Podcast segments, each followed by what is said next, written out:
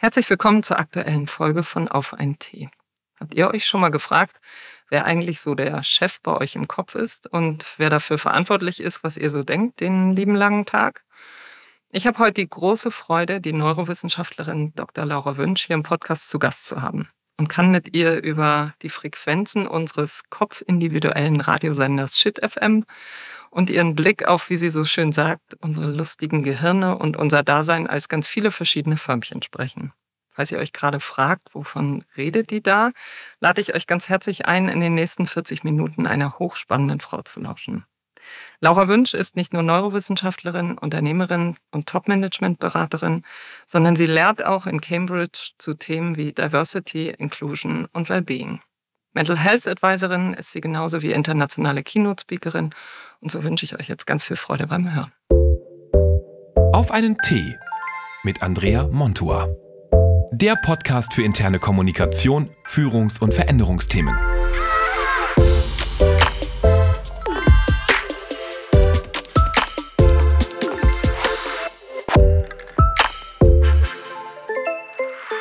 Liebe Laura, ich freue mich wahnsinnig, dass du heute da bist, hier bei uns im Podcast. Herzlich willkommen. Vielen lieben Dank. Ich mich auch. Als ich dir das erste Mal begegnete, da standst du auf einer Bühne und ich war unter den Teilnehmenden auf einer Tagung und da hörte ich dich sagen, dass wir mit dem, was da den ganzen Tag so in unserem Kopf passiert, ähm, um Himmels Willen dass wir dem nicht zu viel Beachtung schenken sollten. Und dann hast du beschrieben, was da so an Auf und Ab passiert. Und ich habe gedacht, oh, wow, ich glaube, die Frau ist ab und an in meinem Kopf unterwegs und musste wirklich schmunzeln. Und deswegen wollte ich mehr davon erfahren, wollte mit dir sprechen. Und heute bist du jetzt hier. Das freut mich sehr. Erzähl doch mal bitte den Zuhörerinnen und Zuhörern, was da warum so in unseren Köpfen den ganzen Tag passiert. Ja. ja. Also ähm, zum einen, was man kann direkt so ein kleines Experiment machen, äh, während man jetzt diesen Podcast auch zuhört. Ähm, ich sage immer, unsere Aufmerksamkeit ist wie so ein Schwarm Vögel. Und mhm. ähm, die Herausforderung ist, dass wir im Prinzip eigentlich nur 50 Prozent der Zeit, wenn wir schon richtig gut sind, mehr überhaupt bewusst zuhören. Und den Rest der Zeit fliegen unsere Vogelschwärme davon. Ja, also wenn man jetzt äh, das vielleicht auch gerade hört, denkt man dran, was es heute Abend zum Essen gibt oder ne, wie das letzte Wochenende war oder wie noch die Verabredung ist. Und das ist schon mal sehr interessant, weil wir Menschen sind eigentlich gar nicht dazu gebaut, anderen zuzuhören und Aufmerksamkeit zu geben und zu schenken. Also das ist schon mal sehr, sehr wichtig zu wissen. Und ähm, dann ähm, gibt es noch ein zweites Experiment, ähm, wenn man sich einfach mal vorstellt, man hat, das ist ja inzwischen schon eine Katastrophe, sein Handy verlegt oder verloren oder aber seine Schlüssel und man ist komplett alleine zu Hause und sucht die überall und kann sie nicht finden wenn man sie dann auf einmal sieht, ja, was weiß ich, im Tiefkühlfach, ja, wo man sich echt fragt, wie kommt das jetzt dahin? ähm, oder in den Schuhen, in die Schuhe gefallen. Ne? Ähm, dann, äh, dann sagt man, wenn man so ein, ein Mensch ist, ja, und ich mache das ja auch, ähm, ach, da sind sie ja, ach, da habe ich das hingelegt. Und wenn man sich da mal fragt, ja, welcher Teil deines Hörens hat welchen anderen Teil dazu informiert, dass das dein Handy und deine Schlüssel da liegen? Ja, das ist das ist verrückt. Und darüber haben wir, mhm. darüber denken wir gar nicht nach. Wir halten das, bis ich das jetzt vielleicht erzähle, für völlig normal, weil du bist ja die Person, die das gesehen hat, die das festgehalten hat, hochgehoben hat. Du hast das alles erlebt. Und ähm, um da noch weiter drauf zu gehen, ähm, wir sind eben von morgens bis abends, also nicht nur fliegen unsere Vogelschwärme weg, sondern wir reden nicht nur oft laut zu uns selber, sondern auch die ganze Zeit in unserem Kopf. Mhm. Mhm. Und das Spannende ist eben, man kann das nicht wegmeditieren, man kann das nicht wegsitzen oder wegwollen, sondern so wie unser Herz schlagen muss, muss unser Hirn denken. Ja, und das läuft eigentlich die ganze Zeit durch die Gegend wie so ein manischer Etikettenkleber. Und Etiketten, ja, sind gut auf Joghurt, ähm, aber nicht auf Menschen, Situationen und Dingen. Und das rennt wie bekloppt durch die Gegend und sagt, das ist so, das ist so und das ist jenes. Also es ist so Labelmaschine, sage ich auch genau, vielleicht dann noch so ein drittes Experiment, weil das ist eine Monsterfrage, die du mir gestellt hast. ich merke das schon. Wahnsinn. Ich glaube, ich habe genau. noch nie so eine lange Antwort auf die erste Frage bekommen. Hier gibt es noch eine zweite Stelle, weil ich weiter aushole. Ach ja. Aber komm, erzähl erstmal. Ja, also vielleicht auch gerade das, was ich gesagt habe, war ja schon so ein Dialog und eine Bewertung. Ne? Also zum mhm. Beispiel, wenn man sich so überlegt, krass, warum habe ich, wie, wie kommt denn das Handy jetzt ins Eis, Eiskühlfach? Und äh, dann kommt vielleicht schon sofort die Vogelschwärme, bringen diese Gedanken, ich habe Alzheimer, oh mein Gott, ich habe letztens schon was mhm. anderes äh, mhm. vergessen. Und das ist auch so ganz typisch, weil der Mensch hat eine Faszination am Defizit. Bis zu 75 Prozent unserer Gedanken sind negativ. Ja, wir, manche Menschen sind Wow. ja auch süchtig nach Leid. Ja. ja, und wenn irgendwas Überraschendes passiert, die ersten Gedanken sind ja eher, ist die Ver- Person da bescheuert oder was stimmt nicht mit der Situation oder was kann alles Schlechtes passieren? Und deswegen nennen Neurowissenschaftler eben den Ort zwischen unseren Ohren, an dem wir die meiste Zeit unseres Lebens verbringen. Ähm, das, sie sagen halt, das ist eine Radiostation und die heißt entsprechend Shit FM. Ja, weil das ist hauptsächlich nur Shit. Ähm, und ja, man kann Deutschland Shitfunk dazu sagen, wenn man will. Und das ist total spannend, weil deswegen, das habe ich glaube ich auch gesagt, also das Verrückteste, was man machen kann, ist zu glauben, was man denkt. Mhm. Ja, das hast du damals erzählt. Ich weiß noch, du hast ähm, damals wirklich beschrieben, wie so ein Tag abläuft im Hirn. Also von guter Laune morgens beim Aufstehen bis hin zu miserabelster Laune mittags beim Essen und dann wieder guter Laune und dann wieder schlechter Laune. Ähm, das fand ich tatsächlich sehr beeindruckend, weil ich dachte, ja, ein bisschen ist es so und wir haben es natürlich dann selber in der Hand, was wir daraus machen. Ne? Das Spannende ist halt, ähm, den meisten Menschen ist das nicht bewusst. Also eigentlich sollte dieser Podcast für die Grundschule sein. Also ich wünschte, ich hätte das in der Grundschule gelernt. Und Kinder verstehen das ja auch sofort total. Ja, das Und stimmt. Ja. Ähm, was ich auch so spannend finde, also wir haben uns unsere nächsten Gedanken ja auch nicht ausgesucht. Also keiner kann dir sagen, da ist es fast schon wie so ein LSD-Trip, wenn du dir so überlegst, krass, wo kommt der eigentlich her? Also niemand kann dir sagen, Mhm. woher diese Gedanken kommt, wieder weggeht.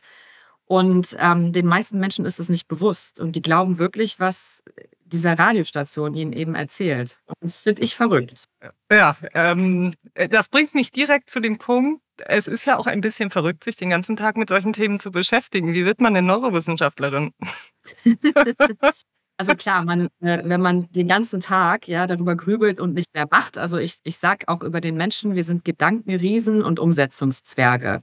Mhm. Also wenn ich jetzt hier im Schneidersitz sitze und die ganze Zeit drüber nachdenke, ähm, klar, das, das wäre auch äh, verrückt, aber ich, ich, ich setze ja auch die Sachen um.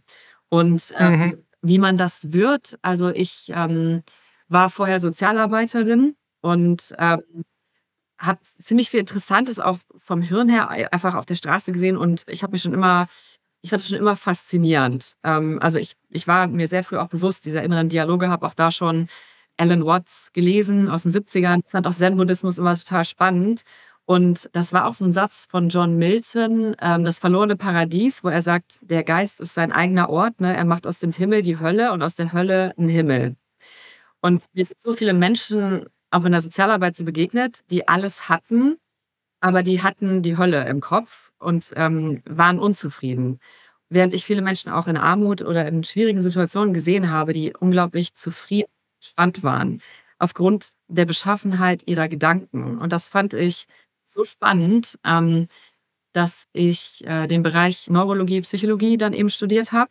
Und erst habe ich gedacht, okay, ich werde noch mehr Expertin in Straßenarbeit, aber ich habe mich so in das Gehirn verliebt, ähm, weil das so ein spannendes, also ich finde das spannendste Organ überhaupt. Also das ist auch diese Sache, ne, wenn, wenn, wenn du mir eine Niere gibst oder ich ein Stück von meiner Leber verliere, bin ich immer noch Laura. Aber wenn ich jetzt dein Gehirn Mhm. hätte, wer wäre ich? Mhm.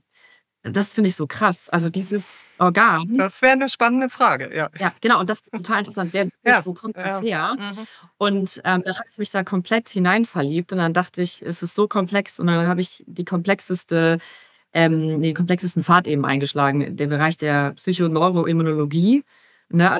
Das Immunsystem aufs Hirn auswirkt, das Hirn auf die Psyche, die Psyche wieder aufs Immunsystem total abgefahren. Und das fand ich super spannend. Und das hat auch sehr viele praktische Anwendungen. Also es ist nicht nur Labarababa. Das ist ja. eine gute Überleitung. Wenn wir jetzt mal in die Praxis gucken, wir haben ja unter den HörerInnen haben wir ganz viele Leute aus Kommunikationsbereichen, HR-Bereichen, Führungskräfte.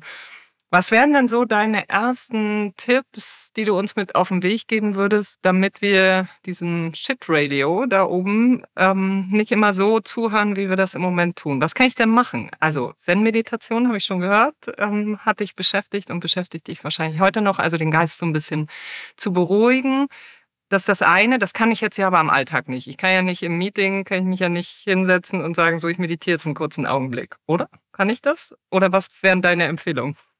Genau, also ich würde, ich sag auch immer, also wir haben alle unterschiedliche neurologische Förmchen oder Mhm. abgekürzt, wir sind alle Mhm. viele Förmchen. Ich würde auch nicht die Zen-Meditation empfehlen. Mhm. Weil manche Leute, die du sagst, also es ist ja auch lustig, ne? wenn du jemandem sagst, entspann dich, dann werden die meistens genau. Welt, ja. Und es gibt Förmchen, die flippen aus, wenn die auf ihren Atem achten, achtsam sind und meditieren. Also ich würde sowieso gar nichts empfehlen. Ich würde sagen, was passt für dein Förmchen? Und in manchen Situationen ist es auch für mich besser, 100 Liegestütze zu machen und dann würde ich auch nicht äh, meditieren. Also das wäre. Und äh, es gibt auch nicht das Allheilmittel. Es ist, was ich super wichtig finde, ist, ähm, dass man sich eben dessen gewahr wird, dass ich die ganze Zeit diese Etikettenmaschine habe. Und das, ne, das hat ja auch Sartre schon gesagt, ähm, die Hölle sind immer die anderen. Und das Spannende ist eben, dass wir das Verhalten der anderen die ganze Zeit etikettieren. Und aufgrund von unserem Stempel, den wir anderen aufsetzen in so einem Meeting, aufgrund dessen ähm, formen wir Gedanken und gehen anders mit diesen Menschen um. Und in diesem Moment, ich, ich sage immer, der größte Hack ist, eine Wissenschaftlerin deines eigenen Verstandes zu sein und dich, dir zu überlegen, okay, was könnte noch stimmen? Ja, warum glaube ich jetzt wieder, die Person hat nicht recht? Oder ähm, es wird so und so passieren. Und Viktor Frankl hat das ja auch gesagt, zwischen Reiz und Reaktion ist ein Raum. Und was ich am allercoolsten finde, ist genau das einfach mal nicht zu reagieren, sondern stattdessen mal abzuwarten und sich zu überlegen, ähm, glaube ich das jetzt, was gerade mein Radio sendet? Ist es zufällig wieder negativ? Das, das finde ich ähm, klingt ein bisschen abstrakt, aber tatsächlich dieses Nicht-Reagieren. Ja, ich kann das ich. total, ja, ja, das kann ich total gut nachvollziehen. Äh, wie kann ich denn aber mein eigenes Radio ein bisschen umprogrammieren? Also wie, wie komme ich dann dahin, dass vielleicht weniger Negatives in den Bewertungsszenarien drin ist? Geht das? Oder ähm, geht es wirklich nur über die Bewusstheit, die du gerade ansprichst? Also was auch spannend ist, ähm, das beobachte ich mit so ein bisschen Sorge. Wir behandeln die meisten Menschen mehr und mehr wie so Toaster. Also ich merke das auch weltweit, wenn ich bei Workshops bin und angefragt werde, ist die Frage oft, was mache ich jetzt mit diesem Menschlein? Ja, was ist der An-Aus-Knopf und der Regulator? Und was unser Gehirn gar nicht mag, ist, viele Dinge sind gleichzeitig wahr und es gibt ganz viele Ambiguitäten. Ja, also es gibt sowohl als auch und beides. Und das Gehirn liebt eben, bist du ein Joghurt oder ein Brot, ja, schwarz oder weiß. Was ich auch da wichtig finde, ist, ähm, man kann auch nicht diese Gedanken sich verbieten und sagen, sei jetzt ruhig und denk das nicht, sondern ich glaube, die große Kunst ist, ähm, das wahrzunehmen, wie die aufploppen, die sich so anzugucken, wie so ein, wie so ein Zeuge bei einem Autounfall. So, ah, okay, da ist also dieser Unfall passiert gerade in meinem Kopf. Mhm. Und dann mal gucken, wie sich der Unfall weiterentwickelt. Ja, kommt die Polizei vorbei oder ähm, stehen die gleich alle wieder auf und laufen weiter? Und man eben sagt, nein, das darf nicht sein, ähm, sei nicht negativ, ähm, sei positiv. Ähm, das funktioniert nicht, weil nochmal ähm, unsere Vorfahren, ja, diejenigen, die ganz ruhig, äh, gelassen und entstresst waren, also ne, total entspannt, die wurden alle aufgefressen. Ja, das heißt, also, wir sind ja noch Steinzeit-Lebewesen und diejenigen, die voller Angst waren, paranoid, gestresst, die, das sind unsere Vorfahren. Und das, allein sich das, dessen bewusst zu werden, ja, und da vielleicht auch so ein bisschen drüber zu lachen, weil mein Hirn macht das ja auch. Ähm, ich kriege eine nüchterne Nachricht von irgendjemanden und mein Hirn erzählt mir sofort, krass, die wollen die Freundschaft kündigen oder der Klient, der ist enttäuscht von dir. Ja, und vielen Dank, Radiostation, weil das will dich eine ganz liebevoll vor dem schrecklichen Leben bewahren. Aber das Leben ist ja gar nicht gefährlich. Und wenn ich jetzt sage, Ruhe, Radio aus, ähm, dann wird das nur noch lauter. Dann wird mich das verfolgen. Dann werde ich Albträume vielleicht kriegen, um es mal so ein bisschen dramatisch zu sagen. Ja, vielleicht kriege ich irgendwelche ja. Oder Süchte, dass ich mir denke, sei endlich ruhig und dann muss ich mir einen dritten Wein reinkippen. Anstatt einfach sagt, krass, das spinnt ja voll. Es meint, es liebt mit mir, aber das ist einfach so ein verrückter Onkel, ja, mit dem ich koexistiere. Also. Das ist ein schönes Bild. Ich muss erstmal aus dem Lachen wieder rauskommen, weil ich habe tatsächlich ganz viele Bilder gerade im Kopf. Sag mal, ähm, wir sind ja viele in Organisationen unterwegs, die gerade von einer Veränderung in die nächste laufen. So, da ähm, reagieren wir Menschen ja auch alle unterschiedlich drauf. Hat das denn auch damit zu tun, wie wir reagieren auf solche Veränderungsprozesse? Und mhm. wenn du das jetzt gleich vielleicht bejahst, was mache ich dann damit, wenn ich ja nun weiß, oh, Veränderungen gehören dazu und werden auch immer wieder passieren? Wie wäre ich denn offener für Veränderungsprozesse? ja, ich, finde das so lustig, ne? Also wir kreieren eine Welt für Toaster-Menschen oder Cyborgs. Das ist echt witzig. Und dann fragen wir uns, warum funktionieren diese verrückten Menschlein nicht? Ja, also leider wurde eben auch die Welt der Arbeit und auch das Schulsystem von Menschen geschaffen, die keine Ahnung haben von Mhm. Menschen. Mhm. Also für mich ist das echt ein Skandal, ja, der mich, der mein Hirn oft auch sehr aufregt. Ähm, weil, nochmal, schauen wir uns doch einfach mal diese Lebewesen an, ja. Und wir mögen keine Veränderung. Also der Mensch ist neophob. Das heißt, der hat Angst vor allem Neuen.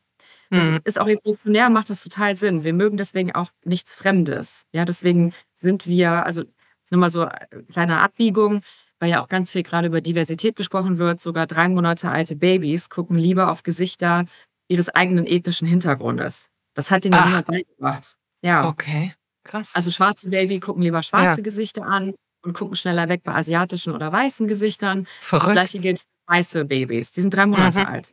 Mhm. Und da siehst du schon diese Neophobie. Ich mag das, ja, was der Bauer nicht kennt, das Futter Mhm. nicht, ja. Also Mhm. ich mag das, was mir geläufig und bekannt ist. Und dann haben wir diese Menschen, wir haben, also ich meine, ich kriege dann manchmal so eine Rebellion und dann meldet sich jemand und sagt, ja, Moment, Laura, aber ich, ich liebe Abenteuerurlaube und ich mache Bungee-Jumping und so weiter. Und dann sage ich auch immer, ja, aber du steigst doch jeden Tag mit dem gleichen Bein zuerst in deine Hose. Mhm. Da achten wir ja gar nicht drauf. Und nimmst du nicht auch immer den gleichen Weg irgendwo hin Mhm. und gehst zum gleichen Bäcker. Und wenn du reist, also ich mache das auch, ich sage auch, ich bin Abenteurerin, aber ich hole mir immer das gleiche zum Frühstück. Nach einer Weile Das zumindest. ja, Also das stimmt. Neues, ne? Mhm. Und wir haben halt, wir mögen nichts Neues und deswegen ähm, macht uns so sowas, das, das, das wissen halt auch viele nicht, sowas wie Transformation oder Change, das, das macht die Leute ganz verrückt. Die Vogelschwärme fliegen aus, die denken, die schlimmsten Sachen sind überhaupt nicht mehr fokussiert. Mhm. Und deswegen wäre ich da sehr, sehr vorsichtig, weil ähm, man trifft kein, kaum ein Gehirn, das sagt, mega, wir haben jetzt wieder einen Change und eine Transformation. Das, weil wir können die Zukunft nicht vorhersagen. Und es Mhm. sind ja auch gerade alle total wie Vogelschwärme wirren durcheinander, weil wir in dieser Stapelkrise leben. Und auf einmal können wir das nicht mehr vorhersagen. Wir wollen, wir fühlen uns wohl, wenn wir so eine Kontrollillusion und so ein Vorhersageding haben. Mhm. Wenn wir wieder Label drauf pappen, ach, das ist das, dann passiert So das. ist es, ja, genau. Aber sag mal, okay, verstanden. Mm, Nur haben wir aber ja Veränderungen. Also äh, ich glaube, die werden wir auch nicht stoppen oder nicht aufhalten.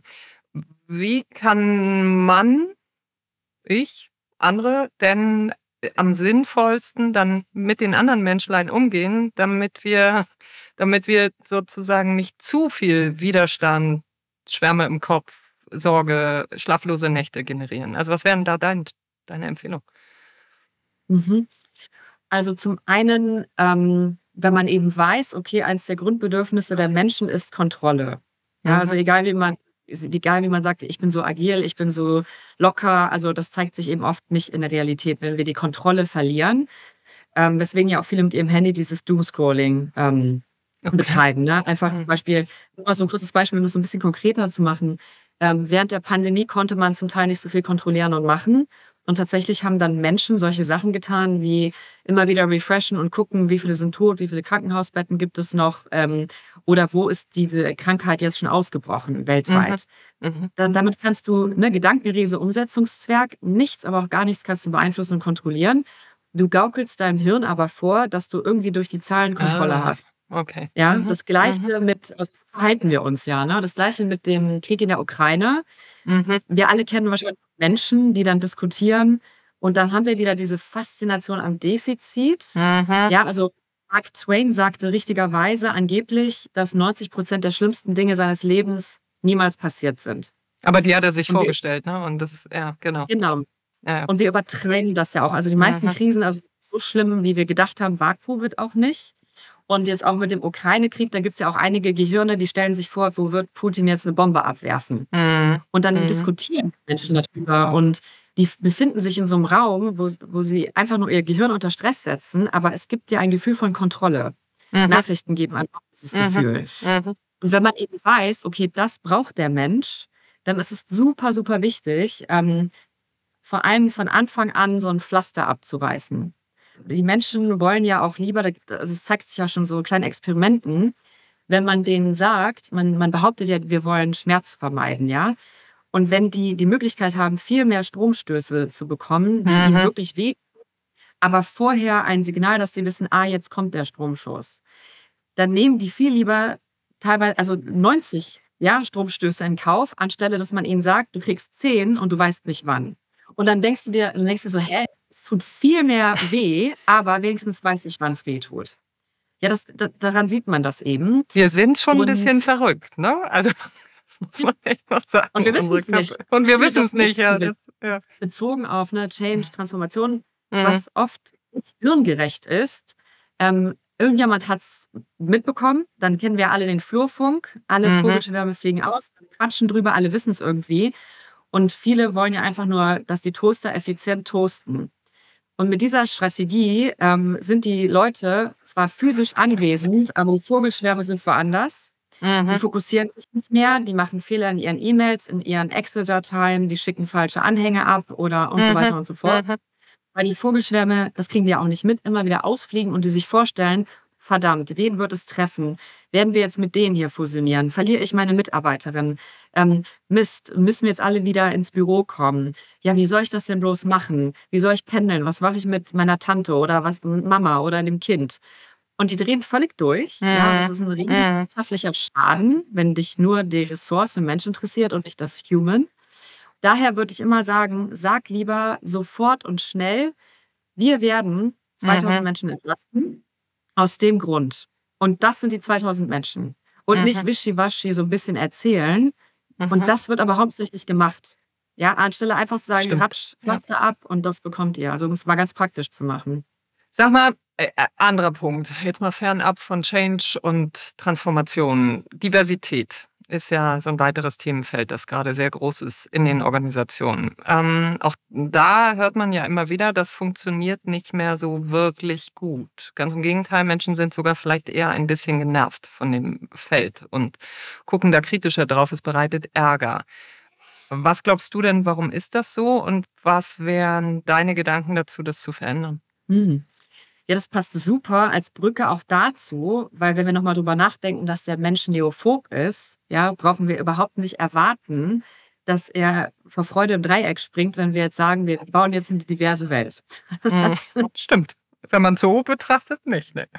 Und dann fehlt es eben immer auch wieder an diesem Kontrollbedürfnis. Ja, dass wir eben auch mitteilen, mhm. warum äh, machen wir das und warum ist das gut. Und bei der Diversität sieht man eben auch schon, ja, wenn die Babys sich schon so verhalten, dass je diverser ein Team ist, umso mehr Stresshormone kann man auch ähm, physiologisch nachweisen. Mhm. Mögen wir gar nicht. Ja? Mhm. Und verstehen wir auch in Teilen nicht. Und deswegen, ähm, Amy Edmondson hat ja auch dazu hauptsächlich geforscht, die Harvard-Professorin. Ähm, das schockt dann immer alle. Keine Überraschung, dass auch meistens homogene Teams besser sind als diverse. Weil das so anstrengend ja. und stressig ist. Und die mhm. Firmen sind, also ich befasse mich da seit über 15 Jahren mit und dann damals hat es niemanden interessiert, ne? Und jetzt interessiert es alle. Und jetzt schon, ja.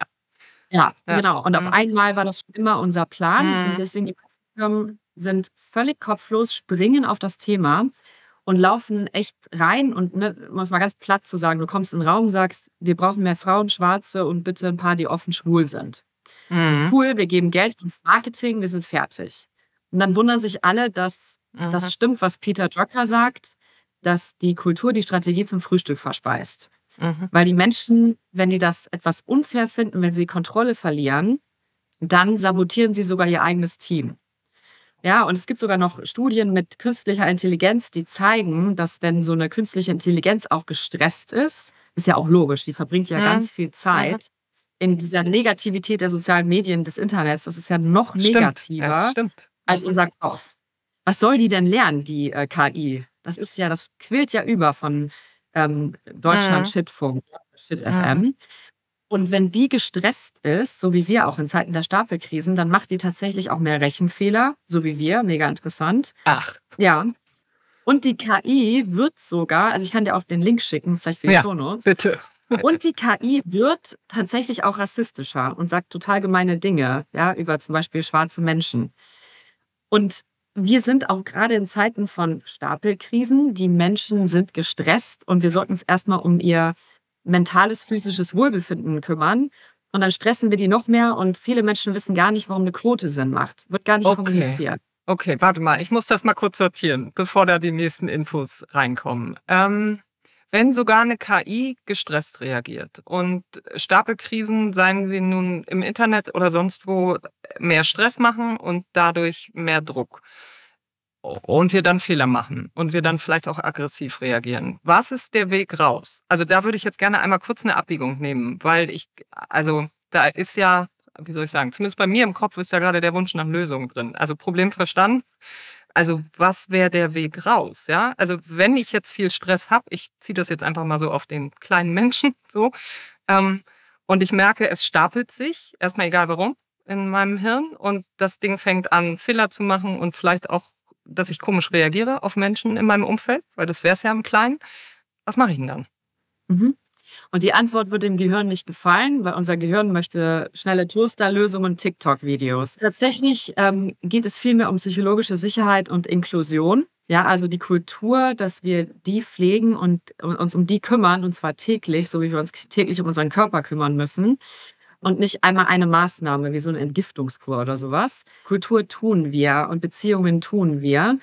Und ähm, wenn, und nochmal, um die Brücke zum Anfang zu schlagen, also ich lehre das ja auch in Cambridge und ich würde es ja nicht machen, wenn es nicht irgendwie Sinn macht. Und das Ding ist, diverse Teams sind viel besser als homogene, wenn sich die Menschen psychologisch sicher fühlen. Das heißt, so wie jetzt bei dir im Podcast, wenn ihr einfach mal raushauen können und ähm, sich wohlfühlen, ja, nochmal, die KI sich wohlfühlt, dann ist die auch nicht so rassistisch, dann ist die auch überlegt da und kann eins nach dem anderen lösen. Und was wir oft nicht tun, ist, wir wissen überhaupt nicht, wie wir kommunizieren können, was in unserem Hirn abgeht, wie wir Beziehungen aufbauen, was für Grundbedürfnisse wir haben, wie wir etwas kommunizieren, um die Hirne in Ruhe zu halten. Und auf diese Sachen, auf die sollten wir viel mehr schauen. Aber das mögen viele nicht, weil das, ähm, das, das ist ein Zeitinvestment. Hm. Ja, also äh, mit genau solchen Themen sind wir tatsächlich unterwegs in den Organisationen. Thema Grundbedürfnisse finde ich gerade super spannend und wichtig, die äh, sozusagen anzuschauen und auch zielgruppengerecht zu gucken, was, was brauchen die Menschen.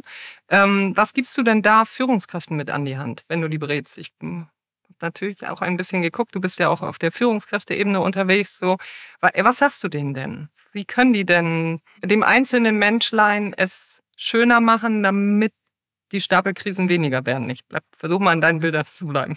Ja. Wenn ich das jetzt in so einer kurzen Zeit beantworten könnte, dann hätten wir das ja alles gelöst. Ja, also das ja. ist. Schade. Das Doch keine Toaster. Ja, ja. ähm, ich kann vielleicht eine Sache von vielen äh, sagen. Mhm. Das, das, dauert natürlich auch ähm, so etwas. Also einmal, was total spannend ist, das ist ja auch vielen nicht bewusst. Also einmal, gib ein Beispiel jetzt. Ähm, in unserem Gehirn haben wir extra ein Areal, das nur dafür zuständig ist, Gesichter zu dekodieren und zu verarbeiten. Mhm. Das Gehirn hat aber kein einziges Areal ja, für Gemüse oder Tiere oder Autos. Gibt's nicht. Scheint also nicht so wichtig zu sein. Und was viele Führungskräfte eben nicht mitbekommen, ist die Gesichtsgymnastik, Kirmes, ja, die passiert, wenn sie beispielsweise manche Antworten nicht wertschätzen oder nicht mögen und das ist auch ein Grund, warum die Diversität weggeht, weil wir oft sagen, ich möchte so ein Cultural Ad, ja, du sollst ah, ein Ad okay. anders sein, aber dann feedbacken, coachen wir Menschen, ein Cultural Fit zu sein. Das stimmt, das stimmt. Ja? Und ganz, ganz ja. langsam der Mensch assimiliert und ganz, ganz langsam passen wir uns unserer Kultur an Weswegen man auch oft zu Recht sagt, die meisten Frauen in Führungspositionen sind noch männlicher als die meisten mhm. Männer. Mhm. Was haben wir denn davon, dass da eine Frau sitzt? Die ist ja noch krasser als Helmut Kohl. Ja, gar nichts. Da hast du ja, jetzt aber ein Bild aufgemacht. Okay. Weil das Gehirn sich anpasst. Also ich meine, wir wissen immer, okay, hierüber darf man lachen in dieser Kultur. So viel Alkohol mhm. trinken. Stimmt. Ziehen wir ja, an. Stimmt. Das finden wir lustig. Über sowas darf man sich unterhalten. Und wir sind dann überhaupt nicht mehr ein Ad, weil das so anstrengend ist. Und gerade die Führungspersonen, also wenn mal jeder mal kurz in sich geht, ich wurde teilweise jedes Mal gebrieft vor einem Chef und einer Chefin. Mhm. Laura, passt bloß auf, solche Witze mag der nicht. Oder die weiß das gar nicht zu schätzen, wenn du die herausforderst. Ähm, mach mal lieber ja, ja. so und so. Ja, ja. Nochmal, dein Gesicht verarbeitet das, äh, dein Gehirn verarbeitet das Gesicht. Und dann ähm, siehst du ja ganz genau, wir wollen ja immer gehört und gesehen werden und Anerkennung von Chef, Chefin.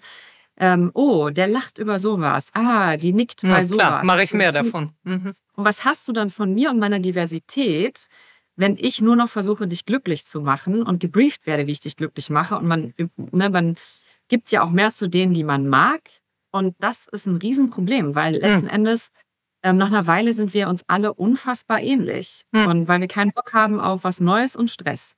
Und das heißt, Naja, weißt du, weißt du, was bei mir im Kopf gerade passiert? Auf der anderen Seite gehen wir ja aber auch als Menschen, ich bleibe jetzt mal in dem Organisationsbild, zu einer Organisation aufgrund seiner Kultur oder ihrer Kultur bei einer Organisation. So, das heißt, also da- das eine ergibt ja das andere. Ne? Ich gehe dahin, weil ich da eine bestimmte Erwartungshaltung damit verbinde. So.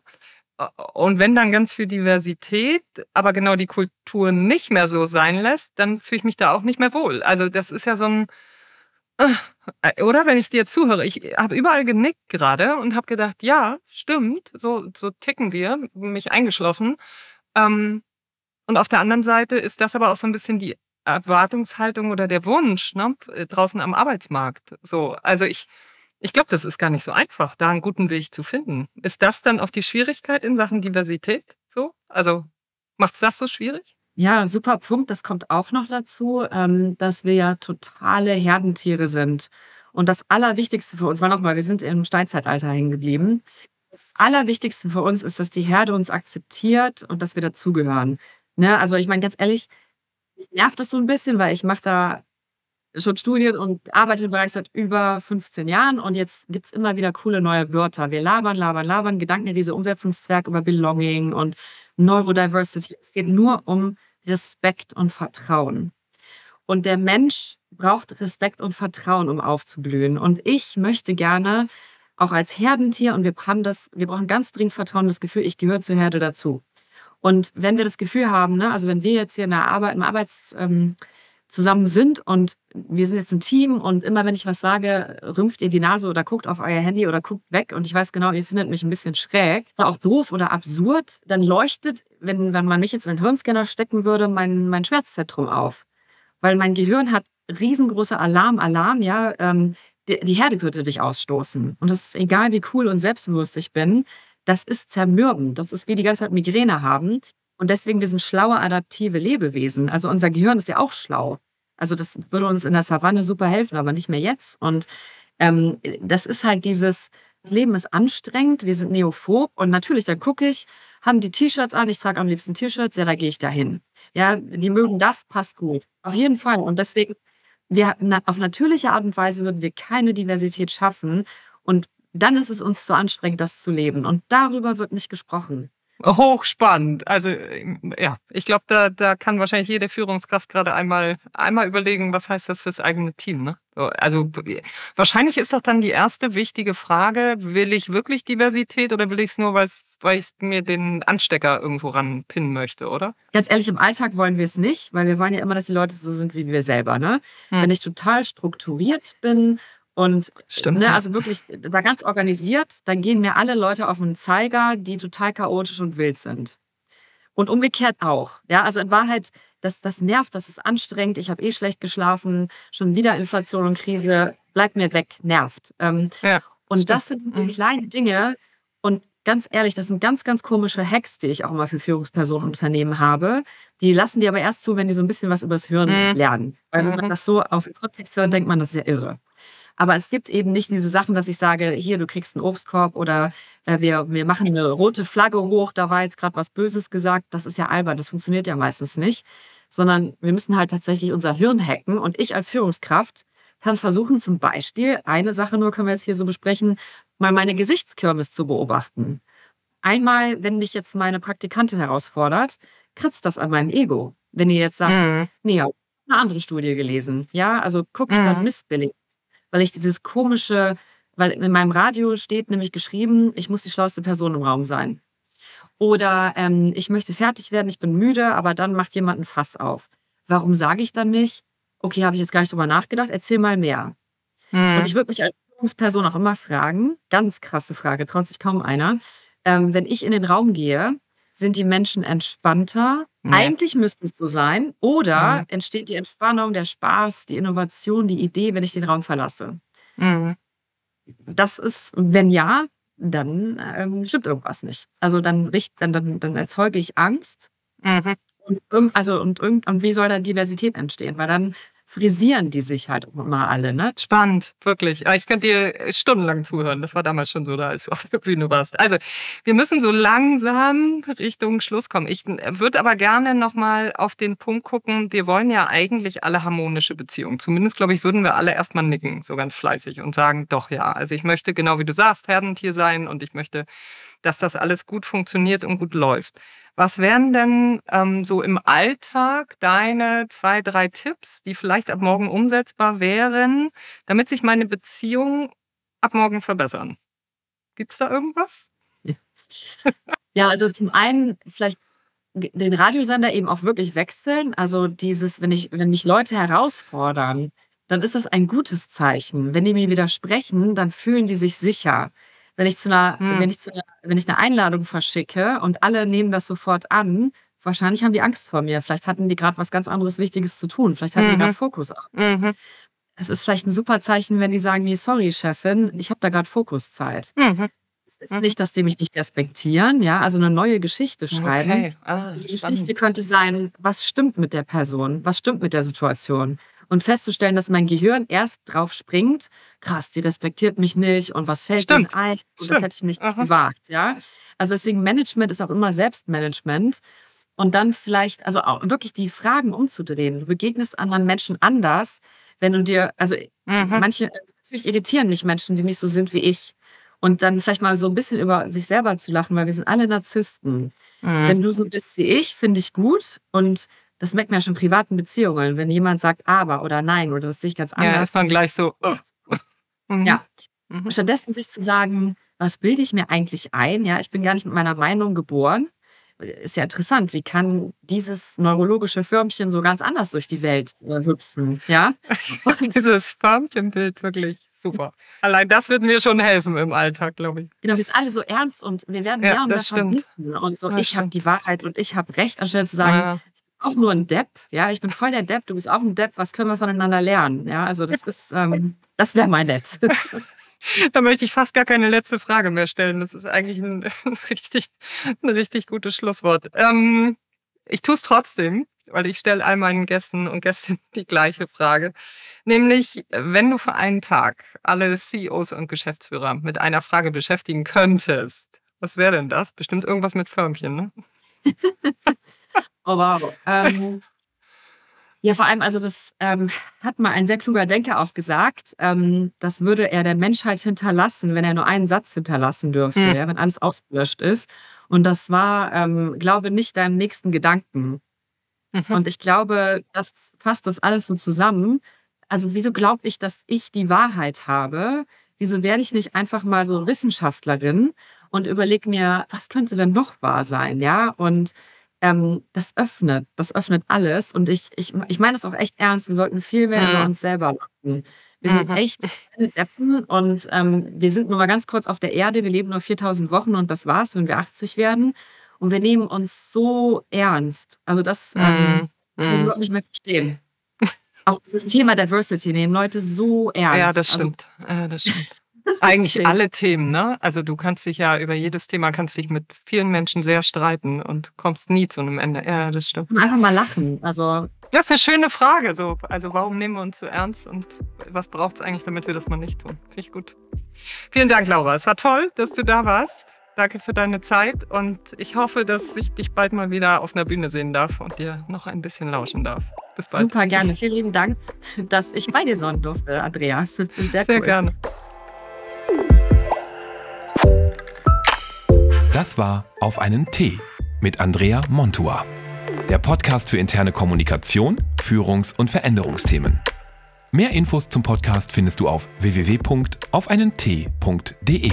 Um keine Folge zu verpassen, kannst du den Podcast kostenfrei in jeder Podcast-App, bei iTunes und Spotify abonnieren. Wir freuen uns über Feedback und Anregungen per Mail an feedback at aufeinentee.de.